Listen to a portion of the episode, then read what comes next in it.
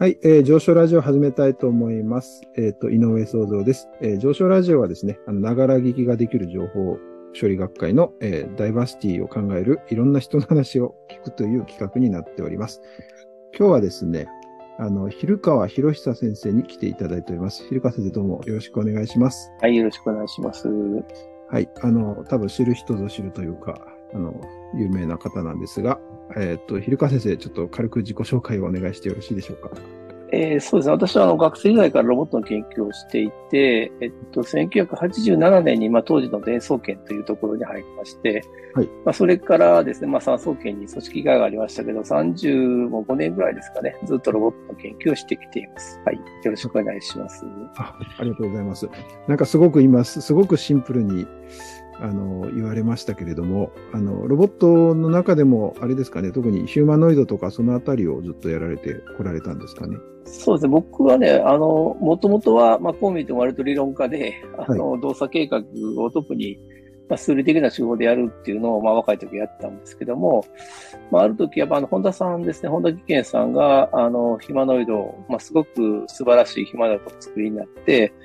まあ、それで、まあ、あやらなきゃいけないんじゃないかっていうような、こう、機運が国全体にも高まってですね、はい。で、まあ、産総研の方でも、まあ、あの、しっかり取り組みましょうというので、ヒマノイドロボットの、えっと、研究を始めましたね。はい、はい、はい、はい。なんか、そのあたりの、ご、なんかご苦労されてるっていう話をよく聞いてたんですけれども。うんまあ、あの、比較的楽しかったですけども、あの、まあ、もちろん本田さんがですね、当時先行されていて、あの、まあ、二足歩行なんか無理じゃないかっていうふうな時代に、まあ、あのすごく、あの、しっかり歩くロボットが急に出てきたと。うんまあ、非常にびっくりしたんですね。はで、これいつも話すんですけども、まあ、本田さんがですね、内々にこんなロボットを作っているという、えっと、発表をですね、えっと、打ち合わの会でしたことがあるんですね。ほうほうほう。で、その時に、まあちょっと名前は挙げませんけど、割とその、えっと、二足歩行って有名な先生とかですね、うんまあその業界ですごくそうそうたるメンバーがその、あの、最初ビデオを見たんですが、うんうんあの、そのビデオを見た瞬間に、まあ5分ぐらいですかね、誰も一言も口聞かなかったですね。あまりのショックで。でも本当にすごく沈黙が流れて、僕ね、僕はちょっと事前に見て知ってたんで、うん。あ、みんなどんな顔するんだろうと思って楽しみにしてたんですけども、うん。そしたら、あまりにもショックで、その関係者全員も5分間ぐらい押し黙って、一言も口を聞かなかったので、今に今でもよく覚えてますね。私もあの、なんか学生の時になんか、ロボット関係の先生からお聞きした話が、学生だったかな？もうちょっと後だったかもしれないけど、なんか、学会で、この話全然その、事前に学会発表なんかなくて、急に出てきたからびっくりしたみたいなことを言われてたんですけども、やっぱりそうなんまあそう、そうですね。86年から10年間、ホンダが黙ってやってたんですよ。はいはいはいで、ところがやっぱホンダも、あの、当時からやっぱ二足歩行の応用って難しくて、うんで、ちょっと行き詰まってたんですよね。はいはいはい。で、それで、あの、当時、当時、東大かな？あの、タッチスム先生っていうのは、あの、テレクジスタンスっていう話をされていて、で、それで、まあ、それをヒューマノイドがそその応用に使えるんじゃないかっていうことをホンダが期待して、まあ、当時の通産省にですね、まあ、なんか一緒にできないかっていう話をされたんですよ。で、それがきっかけで、まあ、あの、本田さんと話をするようになって、まあ、表に出てきたということですね。うんあ、テレ、テレエグジステンスですか？そうですすねあ。で、それで、あの、なんかあの、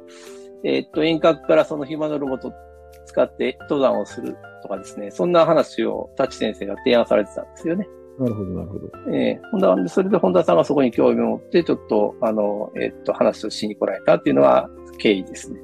なるほど。多分、あの、ヒューマノイド、あの、ロボットの中でも特にヒューマノイドならではのちょっと難しさというか、あの、そこが、課題がかあの含まれているような気がするんですけど、おそらくあれですよね。あの、なんでヒューマノイドじゃないといけないのかみたいなことを、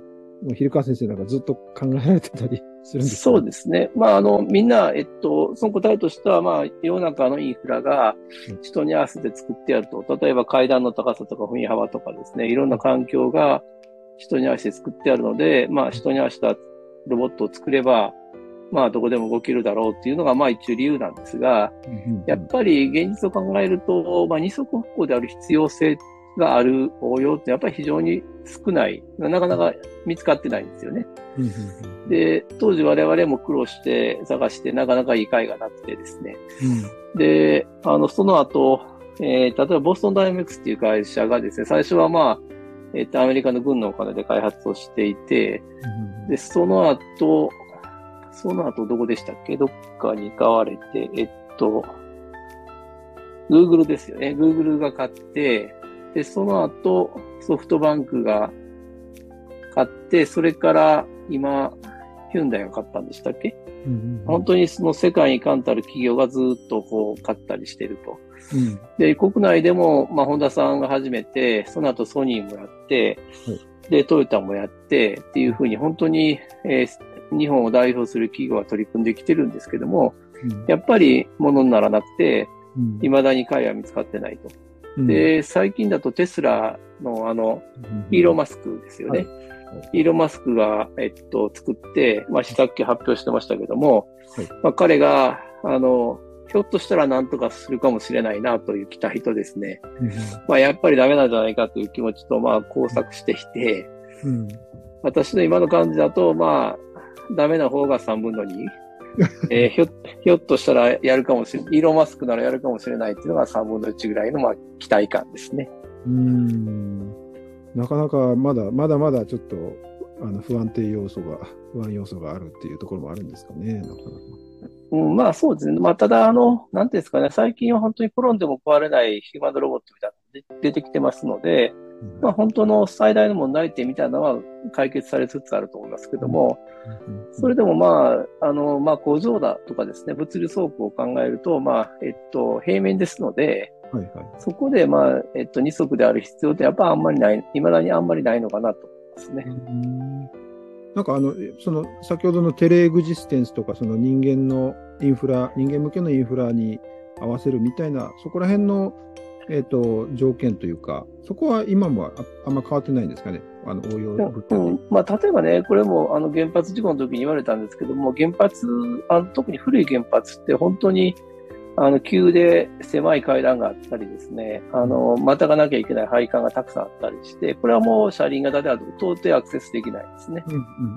で、そういうところは、まあ、あの、意味があると思いますけどね、そこを安定して動けるヒューマノイドができたらうんうん、で、あともともとその、タチ先生の、えっと、テレグジスタンスなんかだと、まあ、登山ですから、山道ですよね。はいはいはい。山道を登っていくっていうんだと、やっぱ車輪型じゃ無理なので、うん、そういうとこでは二足じゃなきゃいけないと思いますけども、うん、まあ山に登る経験をするためにロボットにじゃあみんながいくら出するだろうかっていうと考えると、うん、ちょっとコスト的には合わないかなと思いますね。なるほど。まあ私のその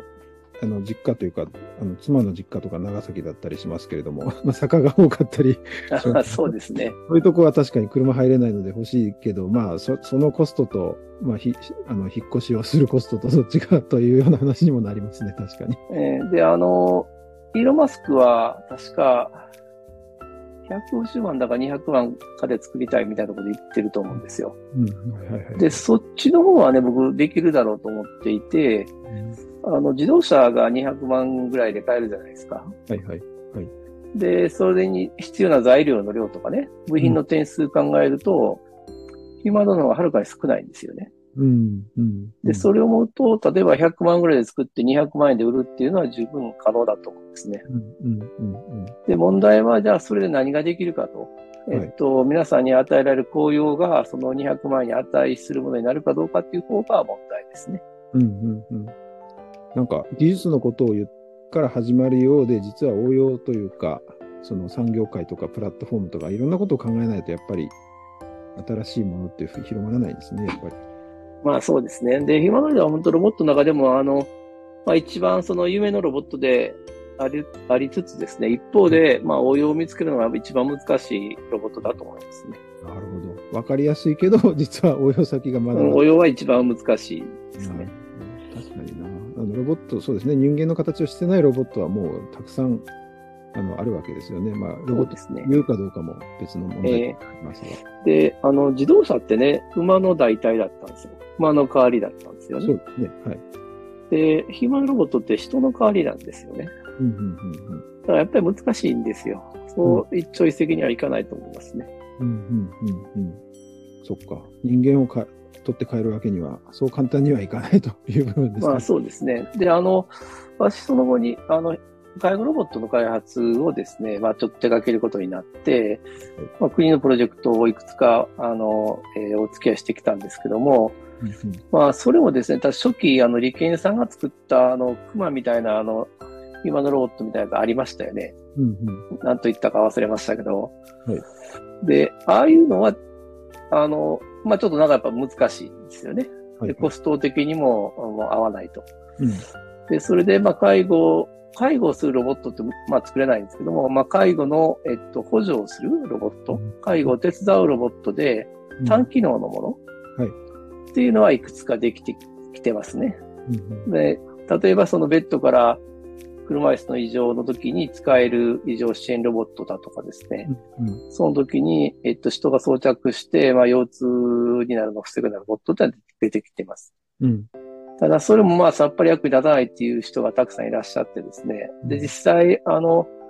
介護施設に入っても、まあもう結局使い切れずに走行行きっていうのはいっぱいあるのも、それも事実なんですよね。うんうんうん、でも一方でうまく使ってる施設ももうそろそろ出てきていて、うん、で、例えばその、まあ大事なのはですね、使い方なんですよね。はいはい、はい、でどういうふうに使うか、うん、あるいはどういう目的、どういう課題を解決されるに使うかと。うん、で、それから本当に使用方法ですね。うんうん、で、さらに、あの、研修とか教育ですね。で、そういうのをきちっとやっていくと、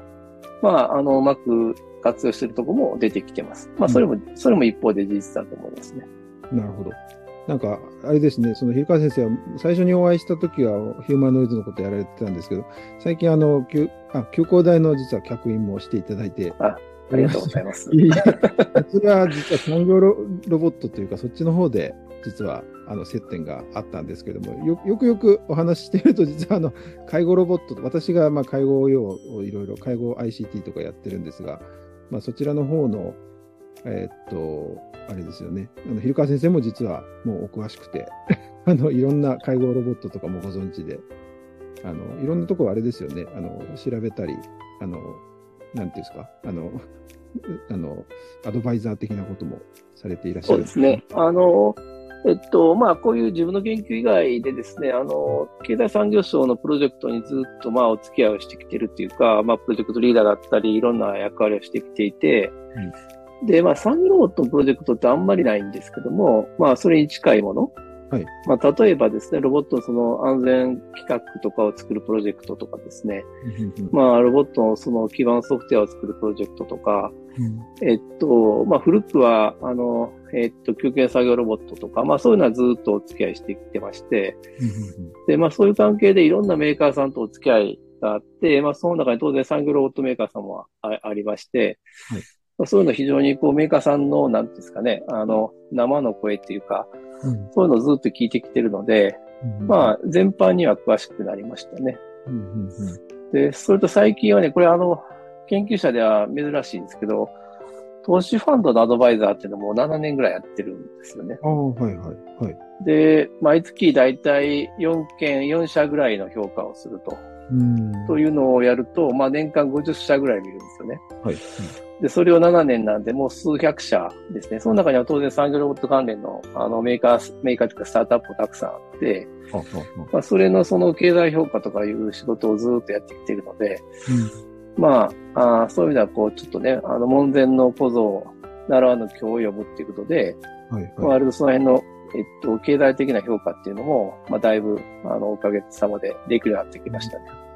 なんかあれですかね、そこら辺はやっぱりその、あの、投資ファンドがやっぱりテクノロジー系の、あの、ベンチャーというか、スタートアップを評価したいとかっていう時のことをもともとは期待されてる。そうですね。で、あの、それはトヨタさんと三井住友銀行さんが中心になってやってるファンドなんですけども、はい。まあ、ロボットと人工知能と水素に投資するというので始めたファンドなんですね。はいはいはい、で、人工知能の方は、あの、東大のあの、松尾豊先生っていうのがアドバイザーされてて、はい、で、まあ、ロボット担当が私ということでやってますね。で、ちなみに水素は、えー、旧大の、あなんだっけ、か、かた、片岡先生違うな。えーっと、片山先生、ごめんなさい、ちょっと忘れちゃいましたけど、あの、最近ちょっとお会いしたいんで、旧大の先生がやられてます。はいはい。あの、あ旧大、佐佐々木先生、ごめんなさい、佐々木先生、佐々木先生ですね。々木先生ですね。はい。えあの旧大水素がちょっと有名ですもんね。えそうですね。はい。ただね、水素の案件あんまりないんですよね。あ、そうなんですか？いやスタートアップでなかなか水素関係の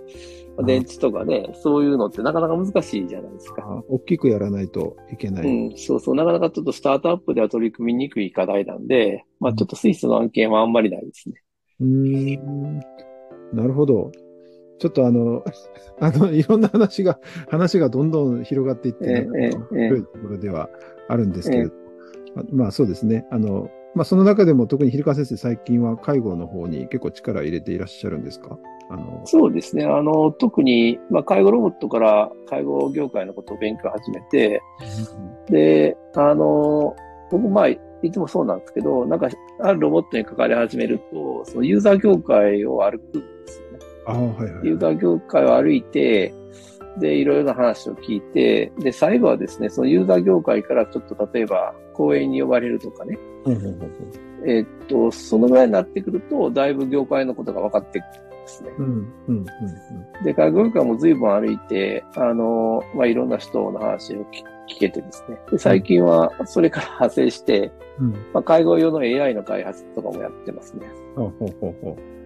あの、先生、あれですよね。会社をまた作られているというか。そうですね。それで、その、リハビリテーションプランを作る支援をする AI とか、まあ、最近そんなことやってますね。はははなんかもう、ちょっとロボットという言葉が外れてきてはいますけれども。まあ、ロボットはもともと、もともとっていうか私は専門なんで、もっとやりたいんですけども、はいはいはい。まあ、あの、なかなかスタートアップでやるには難しいところがあるので、うんはい。うん。でも、あの、ユーザー企業をちょっと歩くっていうのは、歩くと言いますか、まあ、勉強するというか、その、実地的に見ていくっていうのは、やっぱりちょっと一つの大事なことかもしれないですね。あのそうですね。それね、あの、まあ、ロボット業界では私そこそこみんなに知ってもらってますけど、まあ、例えば介護事業者に行っても誰も知らない、私のことは知らないじゃないですか。うんうんうんうん。で、最初はやっぱり軽減な目で見られるんですよ。お前は誰だと、その、どこの馬の骨だみたいな目で 見られてですね。産総研って言葉も知らない方も多いでしょう。うん、産総研、介護業界で産総研っていう名前知ってる人なんてほぼほぼ皆無ですので、あで、その、行ってですね、その変な目で見られても、もうあの、えーっと、めげずに何度も何度も通って、で、こう、あの、やっとニコッとしてもらえるまでだいぶかかりますね。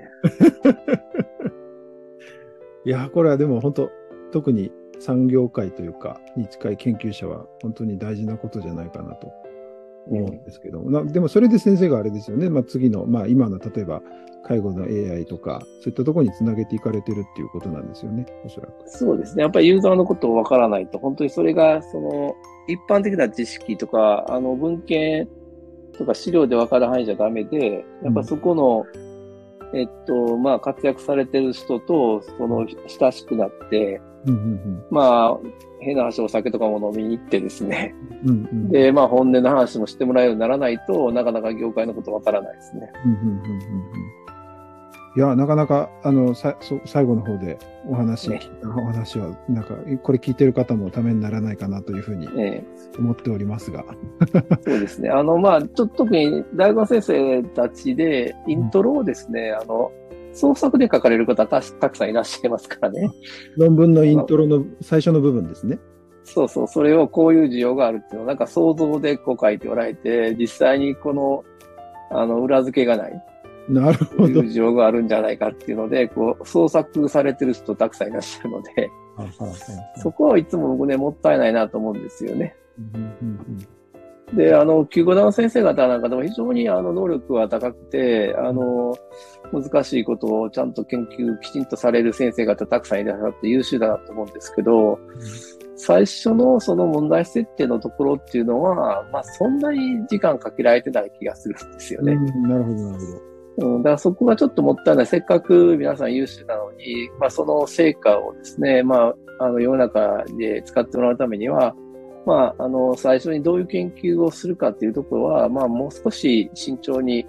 検討されたらどうかなと思いますね。あの、それは一般にですよ。どどの先生方もそうですけども。そうですね。うんええだから、いわゆる、まあ、マーケティングじゃないですけども、市場調査じゃないけど、そういうええ、やっぱりユーザーの生の声を聞きながら設定する、問題設定するべきそうそう、そう、そうした方が、あの、できたときに、本当に役に立つので、うんうんうん、まあ、皆様が、皆様もですね、本当にこう、真摯な努力っていうのが報われる気がしますけどね。うんうん、そうですね。私もなんかあの、あの、マーケティングとかちょっと勉強したときに、あの、自分、なんていうんですかね、競合との差別化っていうのは研究者は多分得意なんだろうなと思ったんですけど、そのマーケットフィットというか、あのユーザーの真のニーズに合わせるっていうのは、実はなくても論文書けちゃうから、ちょっとそれは弱いんじゃないかなと思ったりしたことも ありますけど。いや、まあまあ、井上先生は随分とね、あの、俺のこと勉強されてて、あの、僕はと、いやい、いつも立派だなと思ってますよ。あありがとうございます。いやいや、いや、そう思いますけど、でもあの、学会とか行ってこういろいろ発表聞いてると、いや、それはちょっとどうなんだろうと思うことはよくありますね。うん、うん、うん、うん。ありがとうございます。ちょっとこれは、あの、ぜひ皆さんに聞いて、そうですね。ちょっとですね、はい、はい、糧にしていただきたいなと。はい。あの、ぜひ、あの、日本のため、世界のために、うん、そそこはちょっと真面目にやっていただければいいかなと思います。はい。ありがとうございます。素晴らしいですね。はい。じゃあ、今日はですね、あの、今、ご所属産総研ということでよろしいですか？はい、そうですね。あの、休校大でもお世話になってますので、休校大のヒルカでもあります。はい。で、あと、はい、ベンチャーも作られているヒルカ先生。そうです。はい。ヒルカ博久先生にあのお越しいただいてですね、まあ、ロボティクス、ヒューマノイドロボティクスの話から介護ロボットの話とか、まあ、もしくはその市場、なんていうんですかね、あの業界の歩き方とか、そういったことまで研究設定、研究テーマの設定とか、そんなことまで聞けました。はい。で、えっ、ー、と上、上昇ラジオはですね、あの、いろんな方からいろんな話を聞いて、あの、ダイバーシティを考えようということになっておりますけれども、あの、今日もまた面白い話を聞きました。皆さんぜひですね、あの、えっ、ー、と、最後まで聞いたらですね、あの、よか、いいねとかですね、あと、あの、押していただきたいですが、あと、ポッドキャストとかもやってますので、そっちの方がながら聞きしやすいかもしれないので、ぜひお聞きいただければと思います。今日はひろ、ひろ、ひるかわひろひさ先生、どうもありがとうございました。はい、ありがとうございました。